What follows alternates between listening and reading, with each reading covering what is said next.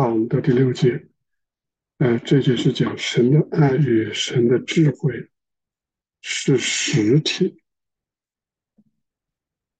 且是形式。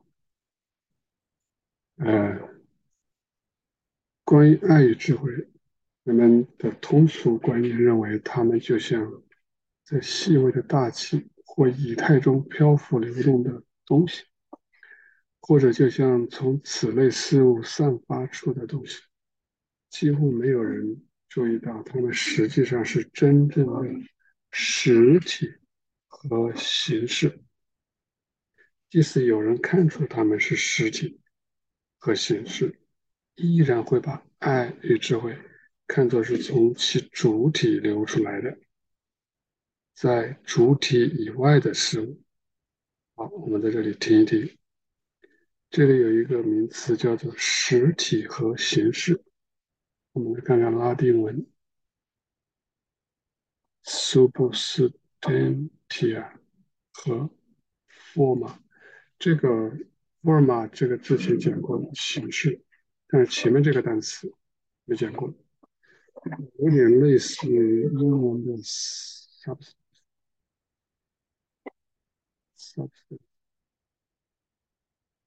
嗯，啊，有点是哲学化的名词吧，把它称之为实体。啊，我们暂且不延伸，我们就把它理解成这个，就是亚里士多德提出来的。啊，比如说他讲一个东西，啊，一块石头是个实体。嗯，这个苏格拉底它是个实体。啊，暂且这么理解了，就是它是，一个一个。一个一个一个这个完全的一个个体，然后它也是形式，那也就是说它是，呃，实体是表现出来的，啊，它是可以这个展现出来的，我们这么理解就可以了。那在这里是怎么理解呢？在这里是说，人们通常认为，啊，爱呀、智慧这些东西，就有一点好像蛮缥缈的。就好像是留在空气当中，又或者说是无法去捉捉摸这么一个东西。但是事实上呢，哎，它爱与智慧是实实在在的实体。他就跟我们讲，是吧？一一个一个某某某个物体一样的。好，在下一节就会举例啊。我们说到这个听觉啊，耳朵在听，那这个耳朵呢，它就是一个实体，它有它的实体，那让它有它的形式。是个不是个虚无缥缈的东西，它也不是一个散发出来的某个东西。好，我们这么理解就可以。然后再往下走，就是它还是主体。就是有人说啊，他说，嗯，我知道爱与智慧是实体和形式，但是这个爱与这种实体与形式呢，它不是主体。啊，这个里讲讲的主体。也就是相对于客体而言呢，他说：“这个你这个爱与智慧虽然是实体和形式，但是你是从主体散发出来的，是从主体流出来的，是主体以外的东西。”啊，这个就是这两种通俗的看法啊，这个很多人这么认为。好，我们接着往下读。啊，因为他们把那些他们以为从主体发出来的，在主体以外的这些东西，他也称之为实体和形式，尽管这些是漂浮流动的东西，啊，捉摸不定的东西，但是他不知道，啊，但是他不知道，这个爱与智慧不单是实体和形式，它也是主体本身。那人们所看到的，哎，这个爱与智慧好像是主体以外的，好像是一种漂浮流动的东西，确实好像有这种感觉，好像是散发出来的，对吧？从某个人啊说这个人很有爱，散发出来的这种、这种、这种爱与智慧，其实这个是一个只是主体自身状态的一个表象啊，也就是或者说是显象。是它表现出来的啊一个表象啊，这是目前为止的一些错误认识。那为什么会这样认识呢？为什么会这样呢？它有一个理由，什么理由？啊，人们的心智或者是人们的思想啊，也可以，这是 mental，这是 mind，它往往是以这个为先，就是他只看这个表面现象或者只看现象，然后呢，通过这些表象来形成认知啊，这就是康德所说的。很多的这种表象，很多的杂多的这种印象，他把它收集在一起，然后就形成了自己的一个定论。要摆脱这种表象，那我们的心智一定要探索究竟是为什么啊它的原因。如果原因是深藏的，那心智需要把认知，把我们的认知长时间的保持在灵性之光中，也就是。能够脱离那种物质之光或者自然之光，但是这个很难做到啊，因为我们的我们的这种心思很难长时间保持在这种状态下，有可能我们在沉思默想或者祷告的时候会有这种状态，但是如果保持长期在这种状态很难做到，因为自然之光会把我们的心智拖回去。啊，把我们拖回到自然。啊，但是作者想表达的意思是，他说事实上的真相是怎么样呢？这才是真相。爱与智慧是又真又实的实体和形式，而且它还是主体本身。啊，这个信息就有点，这个这个来了一点突然。爱和智慧。是又真又实，就是又真，拉丁文的又真，这个是又实真切实际啊，实实在在的东西，它是实体，而且它还有它的形式。不仅如此，它还是构成主体，这个是有点难理解。那我们怎么办？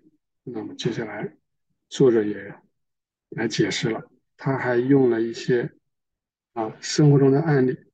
他说：“这个是有点违背现象啊，或者表象。如果不加以论证的话，那恐怕很难以让人信服。所以他就通过啊，他讲我们人呢比较喜欢通过身体感官来感觉啊，那我们就通过这个东西来证明吧。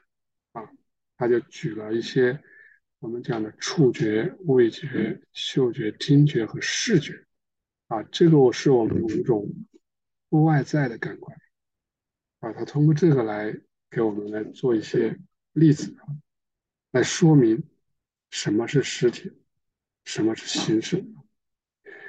他他首先说触觉，他说触觉的主体是什么？是皮肤。那皮肤的实体与形式自身，使他感觉感觉到触及他的东西，啊，也就是皮肤这个东西。啊这个实实在在的东西啊，我们这么简单理解，以及这个东西所表现出来的形式，才能感觉到那个东西碰它。触觉呢，它并不是在所触的那个东西里面，而是在皮肤这个实体和形式中，皮肤才是主体。是你东西来碰我，我就有感觉，是这个意思。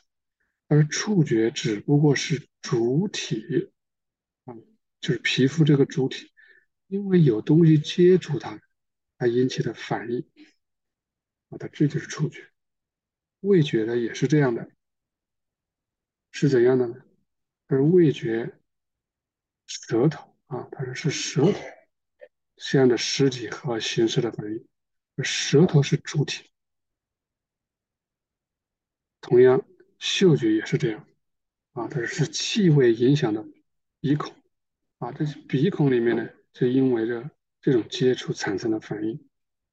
听觉也是这样，但是表面上看好像是声音发出的那个地方听见的，是在那个地方听到，但事实上不是的。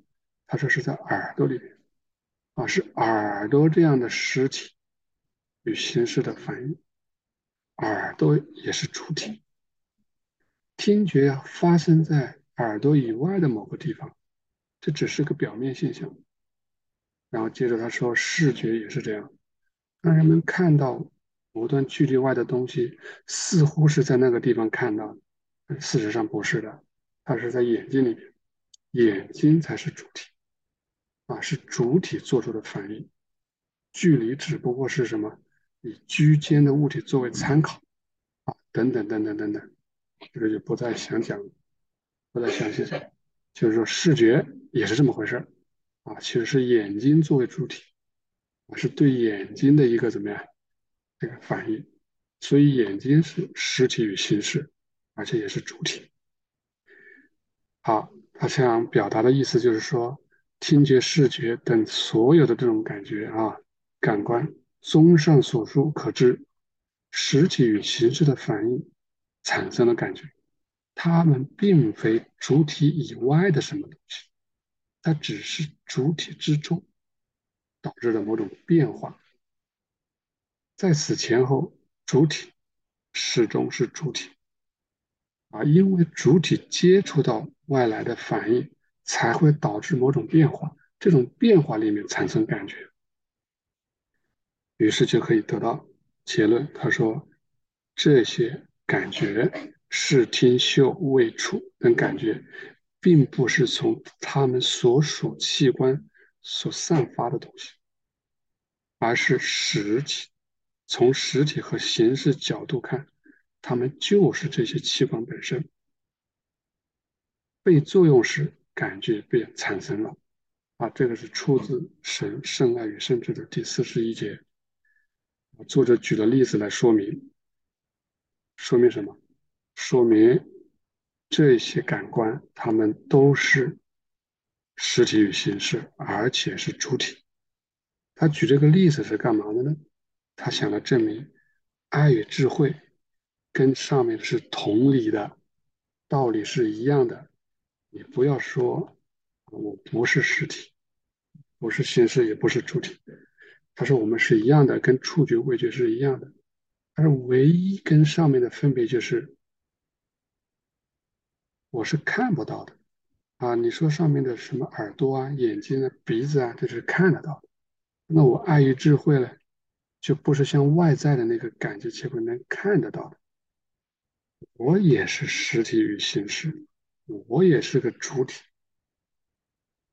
好了，然后说他那些属于爱智慧被称为知啊，就是认知啊。意就是意愿了，情就是情感的这种能力了。它这些东西其实也是实体与形式啊，就跟你上面所说的耳朵、鼻子一样，它们是实实在在的东西，是实体，是有形式，只不过说不像耳朵、鼻子那样能看得到，眼睛看得到。它们并不是什么漂浮流动的东西，或者是什么抽象出来的东西。啊，并不是从主体啊、什么实体和形式抽出、抽象出来的。他接着说，大脑中有无数这样的实体和形式。啊，这些用来干嘛的呢？啊，这些就不是听觉，也不是嗅觉，也不是视觉了，它专门是来做这些的，跟你那些意志、理智、内在的感官，跟这有关系的所有这种内在感官。都在这个脑子里面，在那里一切的知情意的东西，并不是什么散发物，实际上它们就是主体。它从自身并不是不散发什么，啊，只是照着所受的影响发生变化，就是有东西来触及它的时候，来对它刺激的时候，那刺激之前和刺激之后就发生一些变化。通过这个变化来有所感受，啊，这些例子以及得出它的结论，就告诉我们：爱与智慧，它是实体与形式，而且神的爱与神的智慧，啊，因为他们是存在和形成。这两个词就是上上周我们主日正道的时候讲的那两个词，一个是 as，它表示存在，啊，有这个本体，这个是我们看不着、摸不到、看不到、摸不着的，但是这个东西它所表现出来的，我们称之为形成，或者你叫它显现也可以的，啊，因为神的爱与神的智慧，它是存在之本身。它同时还是存在的显现或者形成，而爱与智慧，它又是实体和形式。那我们就可以得出一个结论：神的爱与神的智慧，那就是真正的实体或形式，或者说它就是实体之本身，或者是形式之本身。倘若他们不是的话，倘若他们不是。它不是实体，又不是没有形式的话，那么这样的存在和这样的一个存在的显现或者形成，那就是一个推理的产物，什么也不是了。这一节的内容哈有点烧脑。他如果说简单讲，他是想告诉我们，他说我们神不是爱和智慧吗？他说这个爱和智慧，你不要想象成。它是一个虚无缥缈的，就好像有人说，他说神是爱啊，就像神是个灵，是你想象不到的，像一缕清风一样的，但是不是这样的。他说是爱与智慧，它是实体，它是实体也是形式，而且它是主体，就像我们所说的，它是一个人啊。作者想表达的意思，他是一个。实实在在的一个人，而不是我们想象的那样缥缈的东西。啊，第六节就到这里。